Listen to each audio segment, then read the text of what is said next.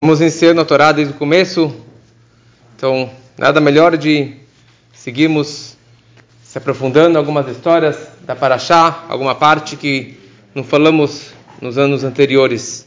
Essa Paraxá tem muitas histórias, muitos trechos, e uma das histórias centrais é a história do pecado do fruto proibido.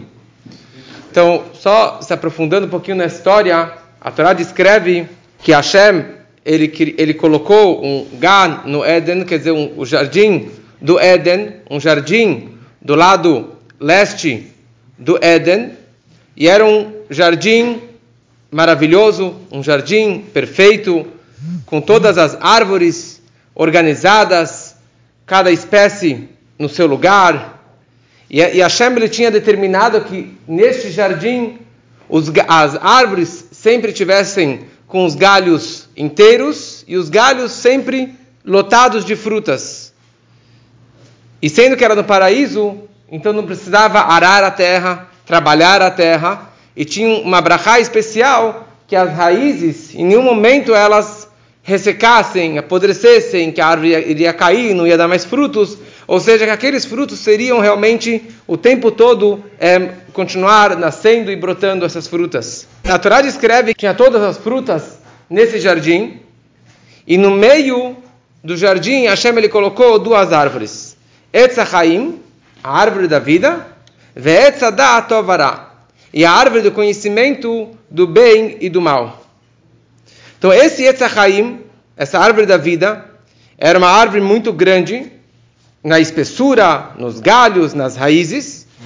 E a segunda árvore, Etzadat, a árvore do conhecimento, realmente ela tinha um gosto muito, muito especial. E Hashem ele virou para Adão e falou para ele que de todas as árvores você pode comer, mas dessa árvore do conhecimento do bem e do mal você não pode comer. E as duas estavam no centro. Talvez a árvore da vida estava bem no centro e ao redor dela estavam os galhos dessa árvore do conhecimento, é, cobrindo, protegendo a árvore da vida. E a Torá descreve que saía um rio do Éden, um córrego de rio, que saía debaixo desse Etzachaim, sendo que vinha debaixo dessa árvore da vida, então era uma, uma água extremamente espe especial. E a Torá fala que quatro rios foram criados e existem até hoje desta água, desse córrego de água que sai debaixo do Etzachaim. Quatro, mas dois deles são extremamente conhecidos e famosos. O primeiro é o rio Nilo, que é o rio mais largo, mais comprido do mundo, com 6.650 quilômetros, e que dele surgem 440 riachos, quer dizer, uma coisa que até hoje Quantos e quantos países que o rio Nilo não passa? E o outro também é o rio Eufrates, é o mais importante na, na Ásia Ocidental, com 2.800 quilômetros. Quer dizer, isso daqui surge a partir do Ganeden. E Hashem ele pegou Adão, que havia sido criado no Monte Moriá, e Hashem ele coloca ele dentro do Ganeden. Ele fala: Você aqui é o Melech, você é o rei deste jardim, e você que é o responsável por esse jardim, e você tem essa força realmente, ele tinha uma força de abrir essa fonte de água com uma mão só, e o trabalho dele não era arar a terra, não era cultivar, era simplesmente fazer, Lovdal Leshomaná significa guardar os preceitos divinos, guardar Torah e Mitzvot, e naquela hora Deus já passou para ele sete dos preceitos universais, ou seis dos preceitos universais, que, que depois são, foram chamados de os sete preceitos de Noah. E é isso que ele realmente precisava fazer lá dentro. A questão de arar e trabalhar a terra, isso surgiu a partir do fruto proibido na hora que ele foi expulso do paraíso. E a Torá descreve que os dois estavam nus, Adão e a Rava, que logo foi criada, a Eva, e eles não tinham vergonha. Não tinham vergonha nenhuma. Por quê? Porque eles não comiam da árvore do conhecimento do, do bem e do mal. Como que o Mamônides ele descreve, não é que eles eram ignorantes. Adama era a pessoa mais inteligente, ele era mais sábio do que, do que os, os anjos. como já foi falado outras vezes, que o poder dele apelidar o nome de cada criatura, de cada bicho, isso era uma, uma sabedoria, um conhecimento que ele enxergava nas alturas, a fonte da alma de cada criatura. Então não é que ele, que ele era ignorante. Então o que significa que ele não tinha é, o, o, discernimento entre bem e o mal? Então Maimonides ele escreve que na verdade, antes do pecado, eles estavam no lado do bem, eles não tinham pensamentos negativos, prazeres mundanos, coisas erradas, eles estavam só focados no bem. E depois do fruto, entrou, que eles comeram do fruto do conhecimento do mal, então agora eles têm, eles ingeriram, entrou dentro deles o Yetzerará, o instinto, o instinto negativo, e com isso eles agora têm o desejo de fazer coisas mundanas, de fazer coisas erradas e assim por diante. Então como que aconteceu tudo isso? Como que Adão e Rava, Adão foi ordenado, acabou de ser criado nas mãos de Deus, ele acabou de ser criado, e Deus passa para ele uma ordem: não coma dessa fruta. E passa poucas horas e ele simplesmente não aguentou esse teste e acabou comendo. Então isso na verdade foi tudo uma estratégia muito bem feita do Malach Hamavet, do anjo da morte, que ele falou: eu preciso fazer de tudo para que eles pequem. Porque se eles não pecassem, se eles não ingerissem o mal dentro de si, eu não tenho o que fazer nesse mundo. Eu, Yetzerará, não teria o que fazer nesse mundo, porque o homem não ia ter o instinto negativo dentro de si. Então ele criou todas as estratégias para conseguir convencer o homem. E ele estava buscando uma criatura, um bicho, para que ele se investisse dentro desse, desse bicho, para que ele se fantasiasse dentro desse animal. E ele acabou pegando o cobra. Cobra, que era macho, não era fêmea, que era a criatura mais inteligente da época, não era raposa, quer dizer, era realmente era a, o cobra. E ele era alto, tinha braços, tinha pernas, é, falava, muito inteligente. Então ali que, a, que o, o Malach Amavet, o anjo da morte, acabou se disfarçando, entrando lá dentro. E na hora que a, o cobra entra no paraíso, todas as criaturas se assustaram, porque eles entenderam que aqui era o anjo da morte entrando. E estavam lá, no meio do paraíso, Adão e Rava, os dois nus, e ele chegou bem na hora que os dois estavam juntos. E ele ficou com inveja, e ele falou: eu preciso, eu preciso aqui matar o homem. Já que ele era macho, ele precisava matar o macho, matar o Adam, para que ele pudesse casar com a Rava. E ele começou a pensar: como que eu vou simplesmente chegar para o homem e falar, olha, coma da fruta? Porque ele acabou de ouvir da boca de Deus que ele não poderia ouvir, é que ele não poderia comer. Então ele falou: bom, talvez seja mais fácil convencer a mulher e ela vai convencer o homem. Nessa hora que ele chega no paraíso, bem naquele momento, Adão estava fazendo algo que Deus havia pedido para ele fazer. Ele estava dando uma volta pelo universo. Em cada lugar, ele estava determinando aonde que seria um lugar habitável, que terra seria habitável, que, que lugar do mundo seria campos e, e, e florestas, e qual lugar que seria inabitável.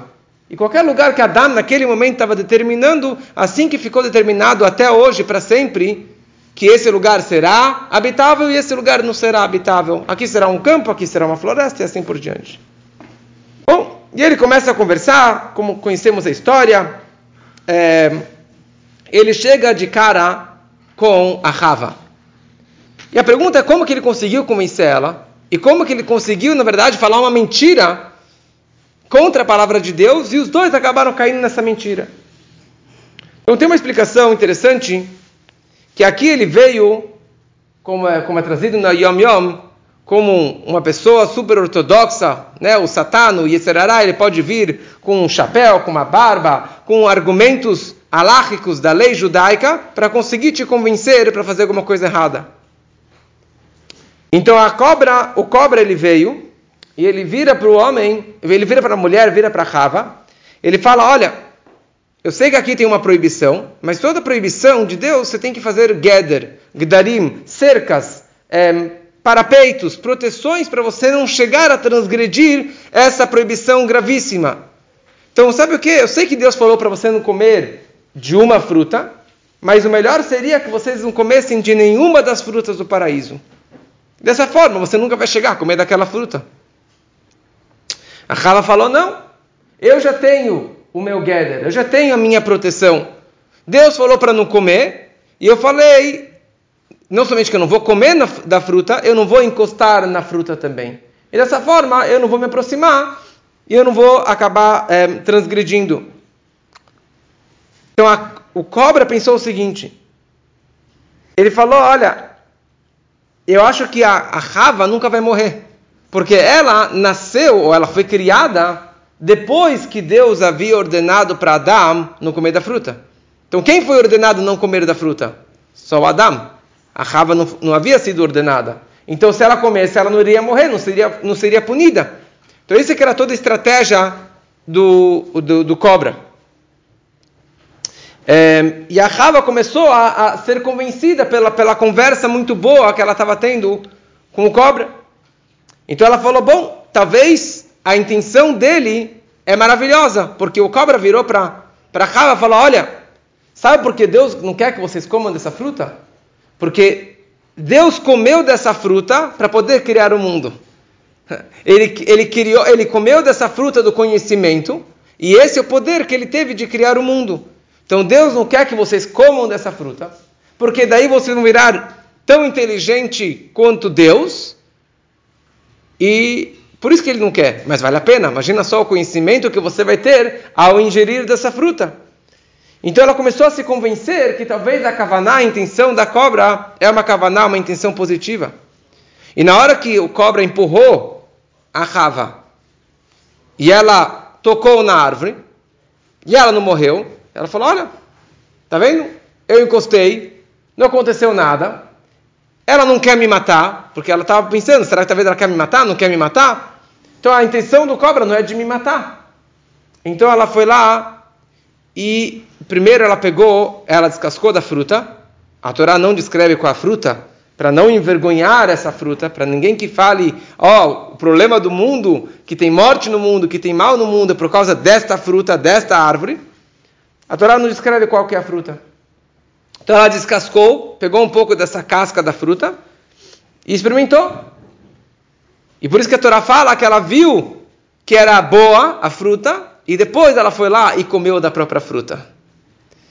E quando ela comeu, é, ela abriu os olhos e ela viu o Malach Mavet, ela viu o anjo da morte na frente dela. E dela deu um berro e se assustou.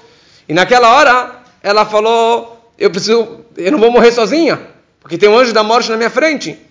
Então ela pegou da fruta e foi falar com o marido. E ele falou: de jeito nenhum que eu vou comer. Deus falou para não comer. Então tem algumas versões do que, que ela fez. Ou que ela não deu a própria fruta para ele, ela só espremeu. Por isso que alguns dizem que era, que era de uva. É, mas ela espremeu a fruta e deu para ele beber. Deus falou para você não comer, mas Deus não falou para você não beber da fruta. Uma outra explicação diz que já que essa árvore estava no centro do paraíso, do Gan, Ali era o lugar mais sagrado, mais sagrado do mundo. Seria que nem você entrar no Kodesh HaKodashim, no Santo dos Santos, do templo do, do Bet HaMikdash. Então ali você não pode entrar. Então eles pensaram o seguinte: pegar da fruta desse lugar tão sagrado, entrar nesse lugar tão sagrado, você não pode. Mas se a, se a fruta caiu, se ela caiu para mais longe daquele lugar sagrado, não tem mais problema. Então Adão não foi ele que colheu a fruta. Foi ela que colheu da fruta. Então ele falou: tá bom, talvez dessa forma a proibição divina era de encostar na árvore, colher da árvore, nenhuma dessas coisas eu fiz, então ele acabou comendo fruta, do fruto proibido. E dessa forma, realmente a Torá descreve como que eles acabaram comendo, indo contra um, a ordem divina, e na, na sequência a Torá dá dez maldições para a cobra, dez maldições para o homem e também a sua maldição, seu castigo para a mulher, é, como veremos uma outra hora, se Deus quiser.